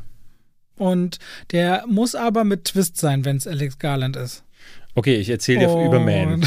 Also Man ist äh, ein ein Film, eine Frau äh, erlebt am Anfang Was? ein, Der heißt Man und dann ist eine Frau? Ja, irre, ne? Also was ist das ich denn? finde, dass die Frau darf sogar reden ist ja und richtig. befindet sich nur für irreführend. Kriegt man 20 sein Prozent Kinogeld zurück, wenn man rausgeht? für 20 Prozent in der Küche in diesem Film, was ich ja schon mal, ich wäre fast aufgestanden und zum Kino leider gegangen, um mich zu beschweren. Okay, das war Ironie, Leute, falls jemand das nicht verstanden Komm. hat. Ich bin vorsichtig. Weißt ähm, heutzutage nicht. Das wird dann irgendwann rausgeschnitten, umgeschnitten und dann hat keiner gesagt, stimmt. dass Ironie ist. Im Gut, März, aber sie können es immer noch rausschneiden und ja, einfach den Teil 2026 fliegt uns das uns um die Ohren eine Frau erlebt am Anfang ein Trauma und aufgrund dieses Traumas, also es ist ein, ein krasser Vorfall, äh, der, der passiert und deswegen äh, beschließt sie, sie muss mal raus, sie muss ihre Seele, Seele irgendwie. Sie hat ihr Kind verloren. Rebooten. Ihr Kind wurde umgebracht. Mm, nein. Warte, ich habe noch zwei Versuche. Ähm, ich, möchte eigentlich, ich möchte eigentlich nicht spoilern, weil ich finde es okay, schön, okay. weil auch wenn es wirklich in der ersten Szene des Films passiert. Du kannst ja nichts sagen, wenn ich es errate. Äh, ist egal, mach weiter. Äh, möchte ich ehrlich gesagt, dass man das selber dann erlebt. Und sie beschließt auf so einen, äh, irgendwo im britischen Hinterland, in so ein ganz winziges Dorf, hat sie sich ein Haus gemietet und darin will sie jetzt einfach mal ein ta paar Tage ganz allein die Seele baumeln lassen. Und der Besitzer des Hauses führt sie da durch wird gespielt von dem Schauspieler, ich weiß nicht, ob du gesehen hattest, ähm, von, äh, wie hieß denn diese Serie, wo äh, Black Mirror. Diese, ich glaube, die allererste Folge war doch die, wo der englische Premierminister einen Schwein ficken genau. muss. Genau. Und, und dieser glaube, das ist die erste, das ist die zweite Staffel. Ich glaube, das war die erste Folge der ersten Staffel, aber bin ich mir auch nicht sicher. Und dieser Schauspieler spielt diesen Typen. Oh, der ist doch bekannt. Dieser eng, das war dieser Brite, der ein bisschen älter ist, ne? Ja, dieser Brite, der ein bisschen älter Ja, ja, der ist es, Robert. Auf jeden Fall, dieses Gesicht wird dir, wenn ihr den Trailer auch gesehen habt zu Man, wird dir da immer wieder begegnen, denn alle Männerfiguren in dem Film werden von diesem Typen gespielt. Ah, gute Maske, oder was? Und äh, unter anderem sehr gute Maske, aber auch äh, es gibt ein Kind in, der, äh, in, den männlichen Jungen, der auch das Gesicht von diesem Erwachsenen hat. Ein ganz komischer Effekt. Sieht super strange aus, muss ich sagen. Und diese Frau begegnet halt diesem immer gleichen Mann, der aber unterschiedlichste Rollen spielt, aber es wird nie thematisiert. Und so entspinnt sich so ein ganz, also ich muss sagen, die Atmosphäre dieses Films ist zum Schneiden. Ähm, und du merkst. Du meinst so verdichtet, so spürbar. Genau, genau. Du, also irgendwann äh, zieht so dieser Korken langsam zu, weil äh, am Anfang sitzt sie wirklich in diesem äh, Herrenhaus und geht dann aber auch mal raus in den Wald und in diesem Wald begegnet ihr dann eine Figur, eine Kreatur, so ein Mann, der ihr immer überall hin folgt und dann ruft sie die Polizei. Der Mann sieht auch so aus wie dieser Typ, die Polizei, der Polizist sieht auch so aus, also es ist ganz weird. Und du merkst dann aber. Aber das muss ja daran liegen, dass sie durch ihr Trauma mit dieser Figur. Ich saß genau mit demselben Gedanken da, Robert. Ich kann dir zwei ja, Dinge aber sagen. Aber ganz anders, ja. Ich kann dir zwei Dinge sagen. Es, auf der einen Seite gibt es ganz viele so, du merkst, es ist die Geschichte einer Frau, deren Grenzen immer wieder eingerissen wird, die äh, sich auch nicht so richtig äh, darauf versteht. Ne, als Frau in dieser Männerwelt, sie wird betatscht. Ihr, sie, ihr werden kleine passiv-aggressive, manchmal auch äh, ganz konkret aggressive Anfeindungen kommen ihr entgegen. Sie wird nicht wirklich ernst genommen. Wie gesagt, auch ihre Grenzen werden immer wieder überrollt von den Männern. Und das ist äh, ganz interessant, diese Dynam Dynamik mitzuentwickeln. Aber dann gibt es diesen Horrorplot noch unten drunter. Und der führt, das kann ich schon mal sagen, zu einem Ende, das hat, äh, das sprengt für mich nochmal das Ende von Annihilation. Erinnerst du dich, was am Ende von Annihilation passiert? Da, da, da, da, kommt doch so ein, komisches Alien, mit dem sie dann in so einem Leuchtturm zusammen herumwackelt. Der, der ist so ein Klon von ihr selbst und dann tötet sie den und dann wacht sie plötzlich wieder auf irgendwo anders.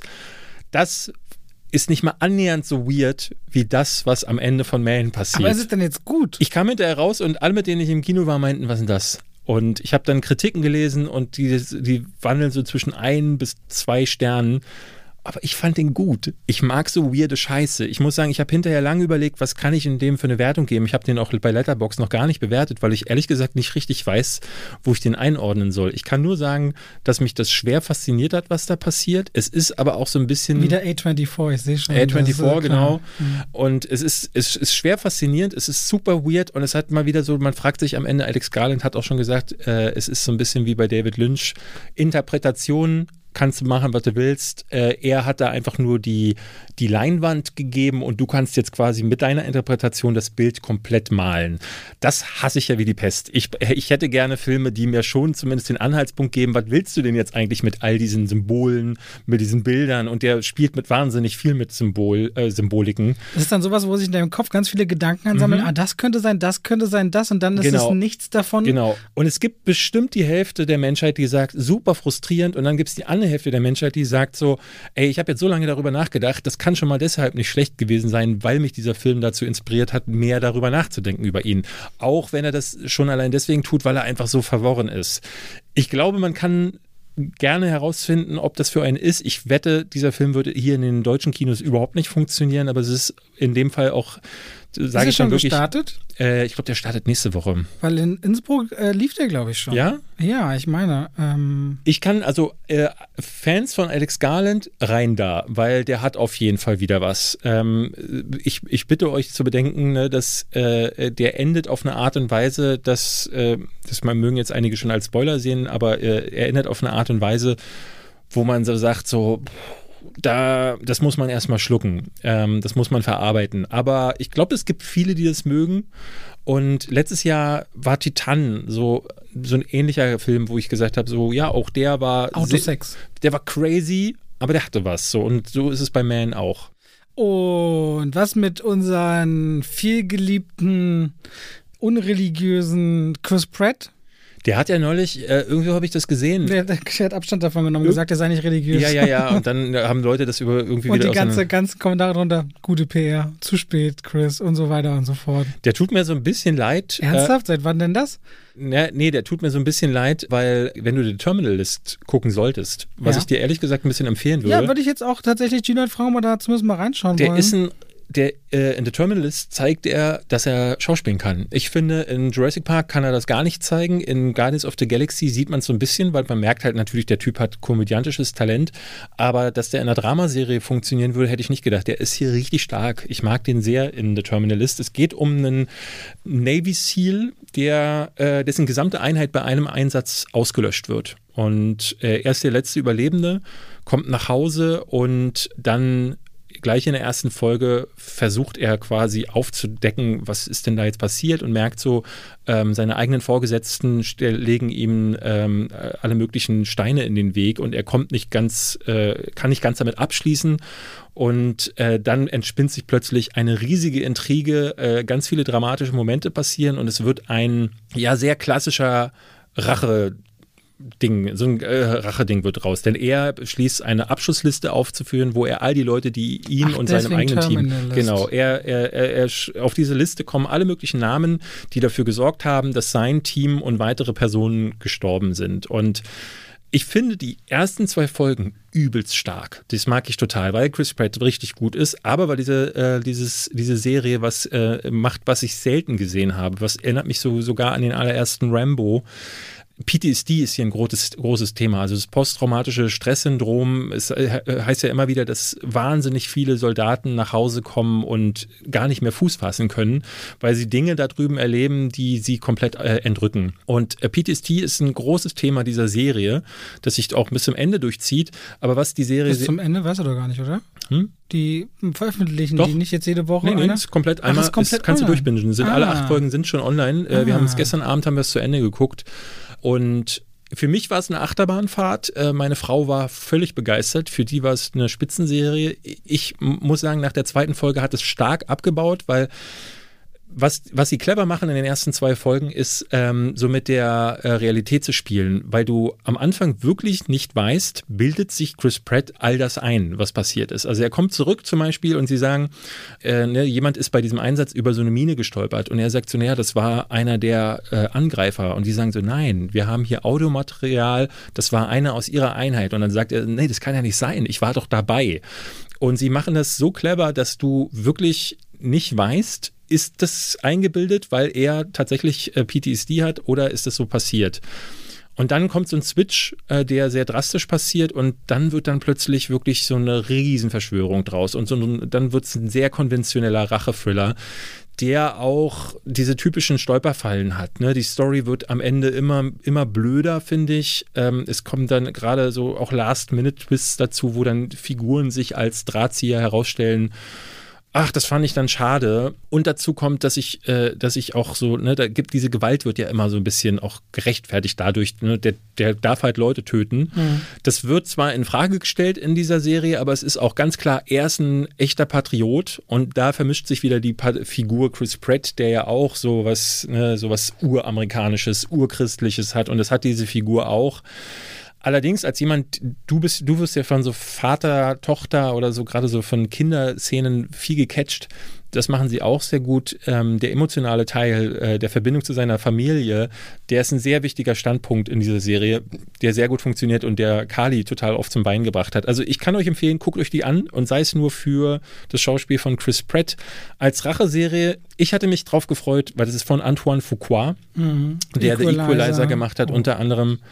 Ähm, oder auch die The Magnificent Seven, ähm, der ja auch so ein bisschen Rache ist. Hat der Prisoners? Nee, das war Danny Villeneuve. Nee, das war ne? Danny Villeneuve. Äh, Enemies? Äh, warte mal, Foucault hat noch ein paar. Enemy ist auch von Danny Villeneuve. Hat er dann den. den Antoine Foucault hat, hat Training Day gemacht, unter anderem. Und hm, hat der Source Code gemacht? Nee, also, oh, das weiß ich gar nicht. Ich weiß, nee, Source Code war der Typ, der Duncan Jones, ähm, der Warcraft gemacht hat. Er hatte unter anderem ist auch dieser Tears of the Sun von dem. Also der macht viel mit Militär mhm. und der macht viel mit Rache. Und dementsprechend sieht diese Serie wahnsinnig gut aus. Sie ist sehr gut inszeniert, finde ich. Äh, schon allein dafür ist sie ein absoluter Hingucker. Aber du merkst auch so, ne, der Plot und so, das sind so Sachen, die funktionieren Aber nicht so dann ganz. könnten wir jetzt ja quasi nur noch abschließend über Militärfilme oder über Rachefilme reden. Wollen wir das dann vielleicht einfach mal machen, Robert? Was denn von den beiden? Lass uns doch mal über Rachefilme sprechen. ja, und jetzt sagen wir jeder fünf Rachefilme und dann sind wir fertig?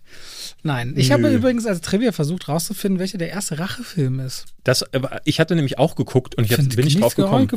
Ich, hab, ich, bin nicht drauf gekommen. Ich, ich habe es nicht. Also ja. was ich gesehen habe, ist, was halt der Rachefilm ist wahrscheinlich schon wahnsinnig alt, gerade weil sich das ja auch immer vermischt. Also es gibt ja so Filme, die würdest du, glaube ich, gar nicht ganz konkret als Rachefilm Gladiator zum Beispiel hat. Äh, da Aber bei Gladiator sehe ich es eher als, also dann, also wenn Gladiator, dann auch Braveheart. Ne?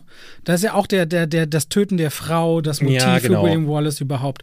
Und da ist es ja auch so, ne, der Verrat äh, bei Maximus äh, und seine Frau und Kinder, die getötet werden. Ja, ja, es gibt so ein paar Sachen, ähm, äh, wo, ich, wo ich dann wirklich äh, gedacht habe, so, oh, das hätte ich jetzt ehrlich gesagt gar nicht gedacht. Aber du hast natürlich auch so Sachen wie John Wick. Ähm, Wobei der aber klassisch ist. Genau. Ja. Genau, aber du hast ja so Sachen wie The Revenant zum Beispiel, wo. Der Rachefilm schlechthin zum Sterben zurückgelassen und dann sagt er, jetzt zeige ich es euch.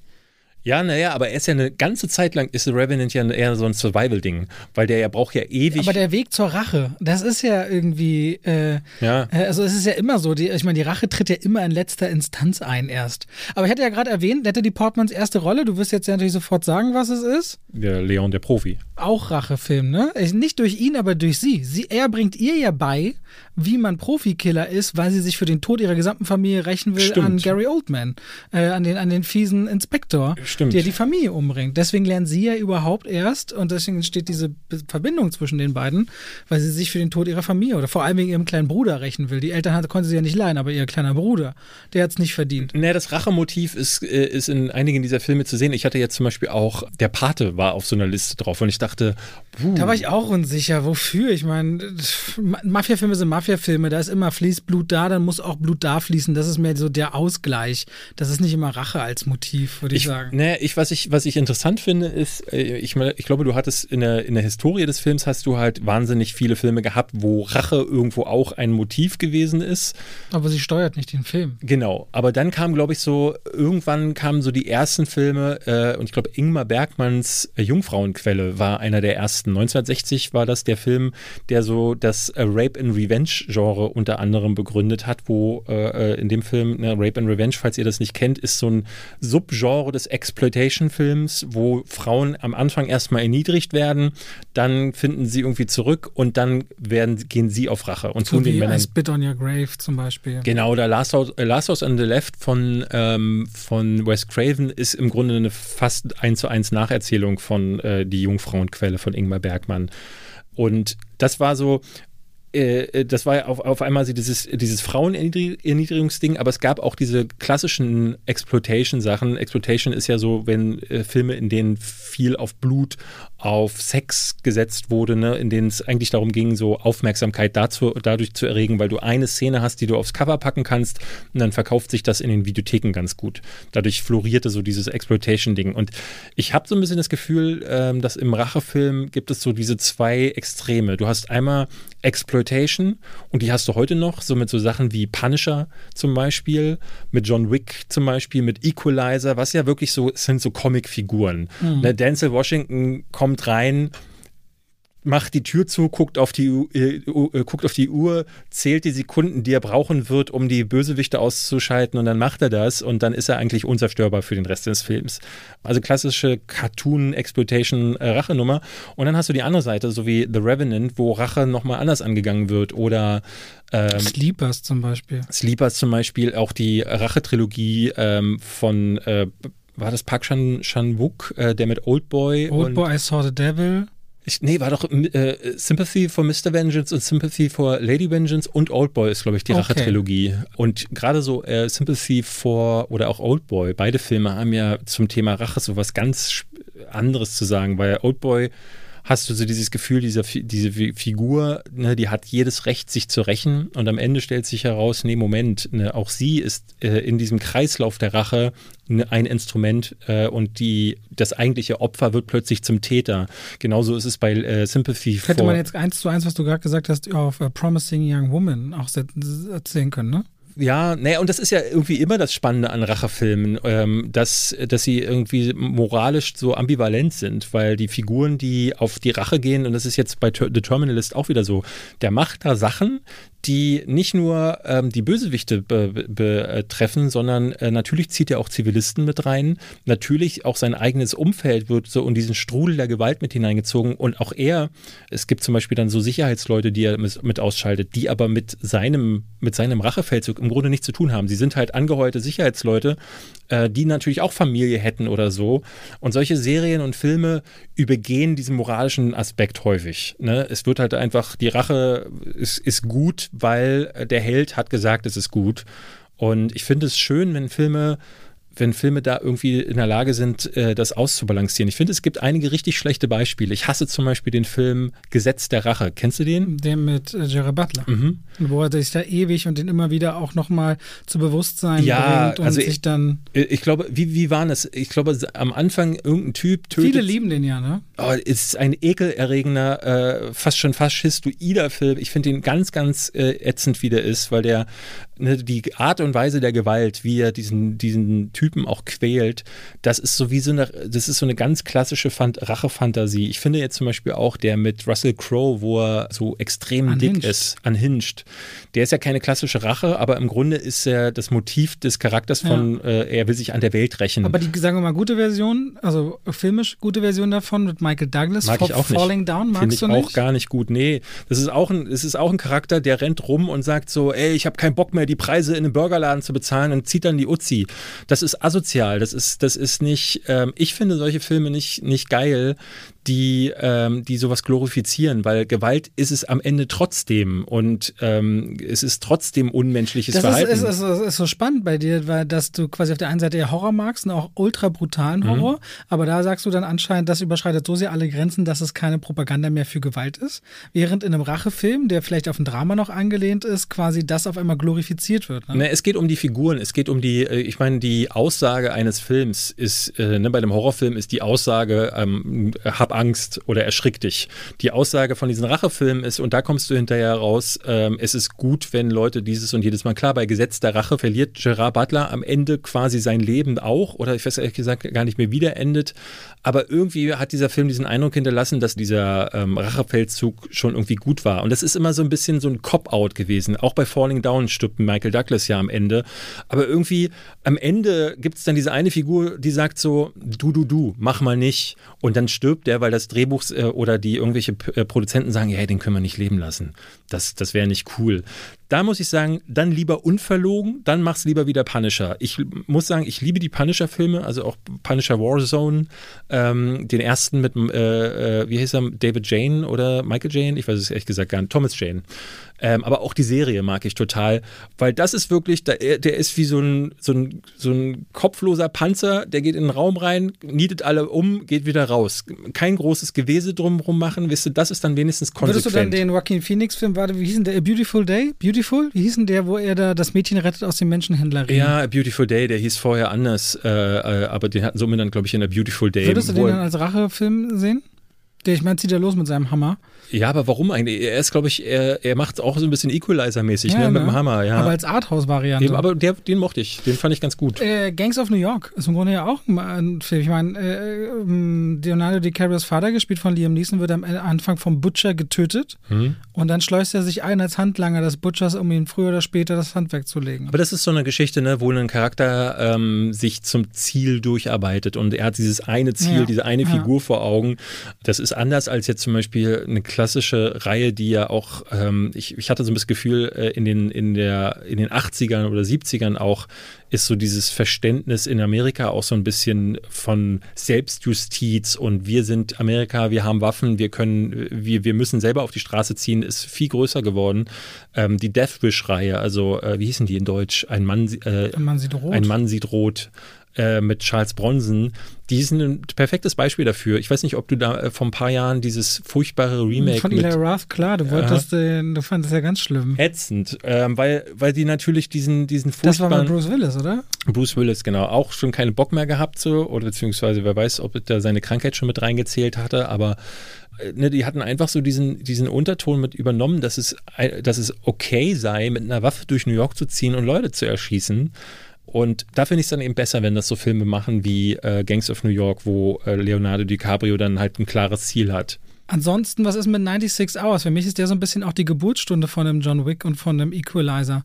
Ähm, diese, diese, dieses. Äh, Taken. Taken, genau. Liebe ich. Ja, der, der erste. Danach bei Taken ist genau das, was ich über Punisher erzählt habe. Äh, Taken ist, hier geht es ja nicht um eine, den würde ich nicht mal als Rache bezeichnen. Hier hat ein Mann eine Mission. Seine mhm. Tochter wird gekidnappt, ja. die hole ich zurück. Das ist mehr eine Rettungsmission als eine Rachemission. Ja, und äh, ich nutze alle Fähigkeiten, die ich habe und leider sind diese Fähigkeiten halt äh, Fähigkeiten, die anderen Leuten wehtun. Aber das macht er so konsequent und er so gut durcherzählt. Ähm, es ist einer der wirklich bestgepastesten Filme oder also äh, vom, vom Timing her der Geschichte äh, die ich kenne. Deswegen, ich liebe Taken ganz, ganz Hattest doll. du dir den Hard Powder nochmal angeguckt mit ihm? Also der dann sehr skurril witzig ist, wo er Leute dann äh, umbringt nach und nach als Schneeflugfahrer, glaube ich, vor ein oder zwei Jahren? War das, nee, Hard Powder hieß der doch nicht. Der hieß doch uh, The Ice Road, oder?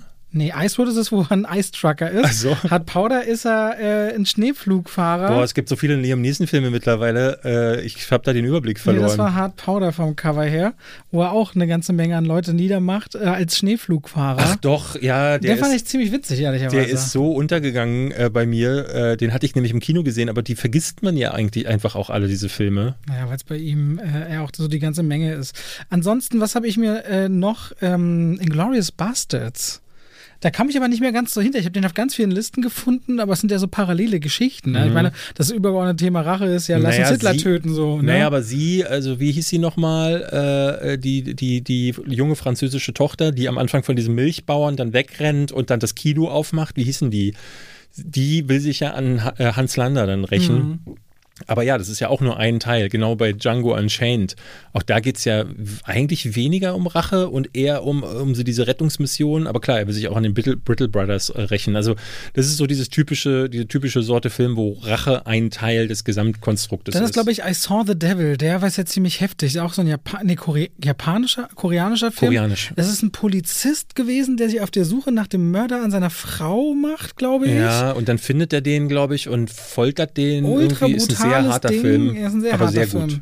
Ja, auf jeden Fall. Was habe ich hier noch? Prisoners.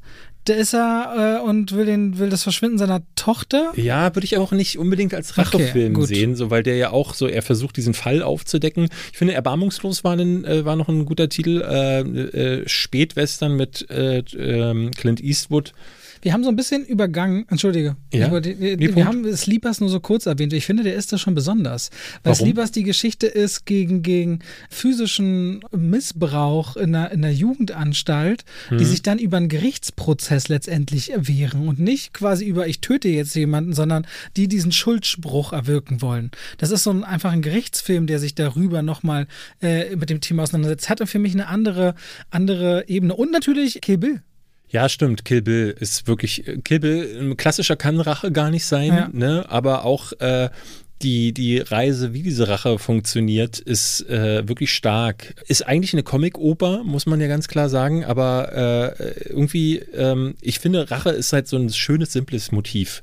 Ne? Das ist emotional auch sehr gut, ja. dass man andocken kann. Ne? Genau. Jemand hat dir was Übles angetan und du kannst es ja auch ganz einfach machen. Ich habe das gestern äh, bei meiner Frau sehr schön gesehen bei The Terminalist. Wie sie die ganze Zeit vielen Sätze wie, wie können Menschen nur so sein? Meine, äh, finde ich bei ihr immer so geil, dass dieser ganze Weltschmerz, der in manchen äh, Momenten durchkommt, äh, den legt sie dann ne, auch ihre eigenen Sachen so. Und ich denke immer so, ja, aber Menschen sind halt so. Also bei mir, mir, mich nimmt das immer so gar nicht mit, weil ich denke, ich habe so, glaube ich, mein, mein Grundverständnis der Welt ist. Ich finde es immer krass, dass Leute, ich finde es auch immer nicht bewundernswert, aber bemerkenswert, dass Leute immer noch die Kopf schütteln können, wo ich auch denke, ja. Also so wie du, so wie du siehst. Also nicht nur, weil ich schon so viele Filme gesehen habe, wo alle Stories einmal durcherzählt wurden, aber auch, ich bin einfach, ich gehe einfach davon aus, dass die Welt und die Menschen verdorben sind und dass man sich äh, bei allem in Acht nehmen muss. Ey, hier im Weißen See, mega dumme Geschichte, aber ich dachte ja. auch gestern erst wieder, das ist doch nicht euer Ernst, da gibt es ein Schwanenpaar. Ja. ja. du magst ja Vögel, ne? Ja, Schwanen. So, es gibt ein, es gibt ein, es gibt Schwäne. Schwäne. Es gibt ein Schwa Sch wow. Schwanenpaar und äh, die haben Eier gelegt in einem Nest da haben irgendwelche Leute die Eier geklaut und Pflastersteine stattdessen reingelegt. Boah, das ist so bitter. Jetzt hat ey. zumindest das Weibchen nochmal Eier gelegt und jetzt wurde das alles eingezäunt und so. Aber wer klaut denn einen Schwan die Eier? Also das ist doch, also es ist so Ey, absurd, Mann, aber so wie, wie beschissen kann jemand sein? Dieser Jizzes, dieser Rapper, der äh, wurde doch dabei sogar, äh, wurde der nicht gefilmt oder zumindest äh, erwischt, wie er einem Schwan eine geknallt hat. Ich denke so, was sind das für Leute? Ne? Der wird, der ist millionenfach, wird der für eine, für eine jungen Zielgruppe durchgefeiert dafür, dass er äh, völlig antisoziales Verhalten an den Tag legt. Und gut, ich will, ne, lass uns jetzt vielleicht nicht über die Welt klagen, aber ja. Ähm, für mich ist es so, du gehst nach draußen und man möchte sich eigentlich alle, alle zwei Meter möchte man die Mine verziehen. Und für mich ist es so ein Alltag geworden, aber Kali, die lebt das immer noch. Deswegen sitzt die in so einem Film da und sagt, wie können die das machen? Und deswegen, glaube ich, erreicht mich sowas äh, dann, dann weniger. Aber es gibt natürlich auch Rachefilme, wo auch ich zu, zu kriegen bin. Ich glaube, richtig blöde ist es bei sowas wie John Wick. Ich fand, habe das nie verstanden, dass Leute wirklich darauf angesprungen sind, dass dieser kleine Hund, der dann irgendwie da kaputt gemacht ja, ganz ehrlich, ich, mich hat über das Hunde angeht mein, mein Bild nochmal vollkommen geändert, seitdem ich einen Hund habe und so liebe. Ne? Ja, klar, du, ich habe ja mittlerweile auch, auch einen Hund können. und ich sehe das, ich, ich sehe das wie du. Aber äh, ich finde, um ähm, wie so eine Mordmaschine durch einen ganzen Film zu ziehen und äh, Das war das letzte Geschenk seiner Verstorbenen. Ja, nee, hat, nee, nee, David. nee. Für mich funktioniert das als Motiv leider nicht. Also ich finde, da muss ein starkes Motiv sein. Und starke Motive, klar, sind halt immer die Liebenden, die Eltern, die Frau, das Kind und so. Klar ist das abgegriffen, aber irgendwie, das ist so wie, oh, mein letzter Döner wurde mir weggenommen. Das wäre auch mal ein eigenes Topic. Ähm, das dümmste Motiv. Das dümmste Motiv. Ja. Das können wir doch machen. Nächste Folge. Ah nee, ich nächste Folge dem, machen wir erstmal eure Fragen. Ich weiß aus dem Kopf gar nicht so richtig, was, was fällt den Film mit einem richtig dummen Motiv sofort ein? Ähm, da müsste ich wirklich nachdenken, weiß ich ehrlich gesagt gar nicht. Weiß ich jetzt auch nicht mehr. Umso schöner ist es mit dir hier einmal in der Woche in diesem Raum zu sein, fernab vom Weltschmerz, David. Einen, einen intelligenten Gesprächspartner zu haben, für dich zumindest. Oh. Ja, äh, wir, wir, äh, wir haben nächste Woche zum Glück, äh, ist es schon nächste Woche, wo die, äh, die Zuschauerfragen dann ja. kamen? Da haben wir dann ganz viele intelligente Zuschauerfragen, die wir dann äh, halbwegs intelligent beantworten werden, zumindest Robert und danach dann wieder über Filme, über Bullet Train, über Greyman, über Resident Evil werden wir Das müssen wir aber noch genau gucken, weil wir wollen ehrlich sein, wir werden eine Folge vorproduzieren, weil David im Urlaub ist. Mhm. Und wir wissen noch nicht, weil wir nächste Woche vorproduzieren, haben wir denn besagte Filme dann schon gesehen oder nicht. Aber wenn nicht, rechnen wir sie dann danach. Auf jeden Fall nach. Aber wir werden schon was Schönes haben für euch. Und wenn nicht. The Sea Beast auf Netflix werde ich noch schauen. Sea Beast. Chacha äh, äh, Reels Move. Hast du nicht geguckt? Ja, ich weiß nicht, ich hatte nie so Lust. Ich muss sagen, ich habe wirklich keine große Lust. Ich habe diese Woche einen Christian Bale Ranking ich mir jetzt gemacht. Sorgen um dich machen? Ich habe es in den letzten zwei Monaten öfter von dir gehört. Nee, nee, so richtig Lust hattest, was zu sehen. Nee, nee, ich hatte ne, ich, ich habe sehr viel geguckt, aber ich habe äh, viel Altes geschaut. Ich habe mache ein Fantasy äh, Special jetzt auf meinem Kanal, habe deswegen alte Fantasy Filme geschaut. Ich habe Christian Bale Filme nachgeholt, die ich noch nicht kannte für mhm. mein Christian Bale Ranking so dass ich jetzt in den letzten anderthalb Wochen sechs Christian Bale-Filme gesehen habe. Da war keine Zeit noch. Hast du einen neuen, neuen äh, Lieblings-Christian Bale-Film entdeckt? Was ist dein Lieblings-Christian? Darfst du schon spoilern? Kommt das Ranking erst noch? Ist schon seit gestern da. Das hast du natürlich schon gesehen. Äh, auf Platz 1 ist Das Reich der Sonne. Ja, das glaube ich sein erstes. Nee, wo ist, wo ist das Kind? Tränen der Sonne? Nee, das ist nicht er. Das Reich der Sonne ist von Steven Spielberg, war einer, ich glaube, sein dritter Film oder Wo ist so. denn das, wo er ein Kind ist, wo er so ganz noch jung ist, dieser Das Kriegsfilm. Reich der Sonne. Ist es der? Das ist Reich der Sonne, ah, okay, den habe ich nämlich nie gesehen. Genau, aber er hat noch in ganz vielen, er hat mit Mio My Mio hat er mitgespielt. Ich stelle den Film Newsies vor, ist ein ähm, Musical, wo er einen Zeitungsjungen und singt. Er singt schrecklich in dem Film. Was ist Platz 2? Platz 2 ist The Dark Knight. Platz 3 sage ich ist American Psycho. Nee, ist auf Platz 8. 8? Mhm. Ah, Platz 3 ist Ford vs. Ferrari. Mhm. Der ist Platz 6, glaube ich. Was? The Mechanist. Der ist Platz 9, glaube ich. Okay, dann äh, The Fighter ist auf 3. American Hustle. American. Okay. Und dann kommt To- Todeszug nach Yuma, Okay. dann kommt The New World, äh, also ein paar Filme. aber ein paar, ja. Aber hat ein paar man merkt, er macht richtig gute Filme. Das ist ein Ey, guter, richtig guter aber ich habe gestern mal geguckt, ich wurde ganz häufig gefragt. Weiß, war das, er ist auch, auch ein Weiß, der Hauptdarsteller, ist er doch, oder? Genau, aber ich habe Weiss nicht drin, weil der hat 50 Filme gemacht. Ich musste irgendwo Ah, äh, Weiß auswählen. großartig. Fand ich auch, aber äh, ich habe so Sachen wie The Big Short, den ich nicht mochte, Wie oft du das in den rausgelassen. Kommentaren stehen haben wirst, wie kannst du The Weiß nicht drin Ich haben? habe äh, äh, Du hast The Big Short nicht ich drin? bin sehr überrascht gewesen, dass äh, ganz viel ähm, Hostiles, ähm, also äh, Den Feinde, mochte ich nicht. Äh, Au, nee. Nee. der hieß, achso, Feinde. Auge um Auge. Auge um Auge Der hieß wird der, mir ne? immer wieder vor. Den hieß- fand ich nicht so gut. Den mochte ich ganz gerne, wo, äh, wo er und Woody Harrelson so ein Ding miteinander Mhm. haben. Äh, der wird mir super auf, weil ich hätte gedacht, Hostiles und Out of the Furnace, Furnace kennt niemand. Äh, äh, aber auch äh, The Prestige habe ich rauslassen müssen, weil es ein Tonfehler in der Aufnahme und oh, es war so, wie kannst du The Prestige? Und ich dachte so, ja, ja, ich beim nächsten Mal dann. der ist draußen, weil du. Äh, der ich hatte, eigentlich drin ich hatte gewesen einen, und du der wäre einen drin gewesen und hab, dann habe ich beim Schnitt gemerkt, scheiße, irgendwie der Ton funktioniert Hast nicht. du dann nicht wenigstens noch eine Aufnahme gemacht? Ey, Leute aus dem Schnitt, der wäre noch drin gewesen, Nee, aber ich- ich hatte einen Fehler in der Aufnahme. Der, das Ding ist, ich will ja so eine, so, die Videos versuche ich immer zu 18 Uhr zu bringen. Ja. Und es war schon 19 Uhr, weil ich wieder viel zu lange im Schnitt saß. Ich habe insgesamt, glaube ich, wieder zwölf Stunden an dem Video geschnitten. ja. Äh, und dann musste das raus und dann dachte ich so, nee, komm, einfach weg mit dem Film. Ich musste auch so ein paar andere Filme rausstreichen, weil es sonst zu lang gewesen wäre. Und jetzt äh, haben Vielleicht sich die ich Leute jetzt Tom das, Cruise richtig, gewünscht. das richtige Ranking. Ja, mach du das. Dings. Das, Genau. mit, das mit, ich nenne es auch äh, mit Prestige. Christian Mehr Ranking mit The Big Short, Weiß und Prestige. Mach das. Äh, Tom Cruise, ja. Da kannst du, wenn du das Ranking machst, auf unseren Podcast verweisen, dass wir auch eine eigene Folge über ihn gemacht haben. Ey, ich, Das mach, ich lade einfach das gut. hoch und ähm, mach dann so, ähm, bei Paint male ich das Video dazu. Sehr gut. Tschüss. Tschüss.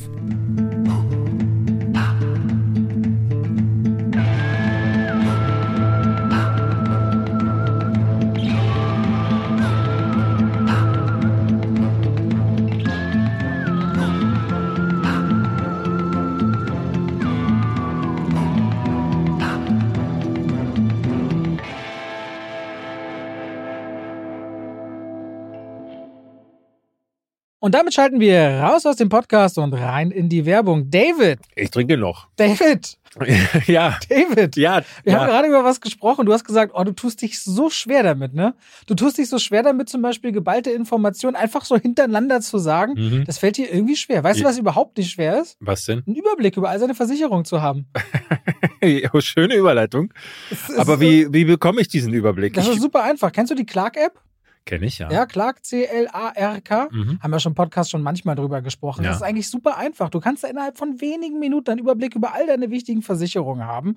Und das Schöne ist daran, auch wenn du mal was ändern musst oder was geändert werden soll, das kann alles Clark für dich machen. Denn die haben Versicherungsexperten, die durch tausende Tarife durchscannen können, welche Versicherung für deinen Lebensstil genau die richtige ist. Also David ist ja so einer, der wenn ein Fahrrad, wenn er mal fährt, vielleicht auch mal umfällt. Da braucht man eine andere Versicherung als jemand, der nur viel zu Hause auf der Couch sitzt beispielsweise. Und Clark kann das alles für dich möglich machen. Da kannst du deine Versicherung auch hochladen, da können die geprüft und gecheckt werden. Ist es genau für dich das Passende? Wichtig ist immer zu wissen, dass man dann sein Versicherungsmandat auch überträgt auf Clark. Das ist in der Versicherungswelt so gang und gäbe, nichts, was die jetzt erfunden haben. Das heißt, dein bisheriger Versicherungsvertreter, wenn es jetzt eine Unfall- oder eine Haftpflicht oder eine Krankenkassenversicherung, also eine Gesundheitsversicherung ist, dann ist natürlich klar, das Mandat wird übertragen auf Clark, aber kann man auch jederzeit wieder kündigen und ist natürlich kostenlos. Und wenn ihr jetzt Clark ausprobiert, ihr findet natürlich alle wichtigen Infos und Links in den Shownotes, dann kriegt ihr sogar einen Shopping-Gutschein im Wert von 30 Euro, wenn ihr zwei von euren bestehenden Versicherungen hinzufügt. Pechschwafel 54, also Pechschwafel 54 als Ziffern. Das hintereinander und dann ist dieser Gutschein euer, insofern ihr natürlich zwei Versicherungen eintragt. Und das könnt ihr natürlich dann verwenden oder diesen Gutschein für Apple, für Ikea, für Amazon, whatever ihr gerne wollt und braucht. Und Clark ist da ein ganz einfacher Begleiter, um bestens abgesichert zu sein. David? Hast du Lust, mal drüber zu schauen? Weil dein Lebensstil, der könnte ja bestimmte Versicherungen nach sich ziehen. ich glaube, ich mache das mal, Robert. Danke für den Tipp. Bei welcher App? Bei Clark. Ganz einfach. Vielen Dank und damit schalten wir raus aus der Werbung zurück in den Podcast.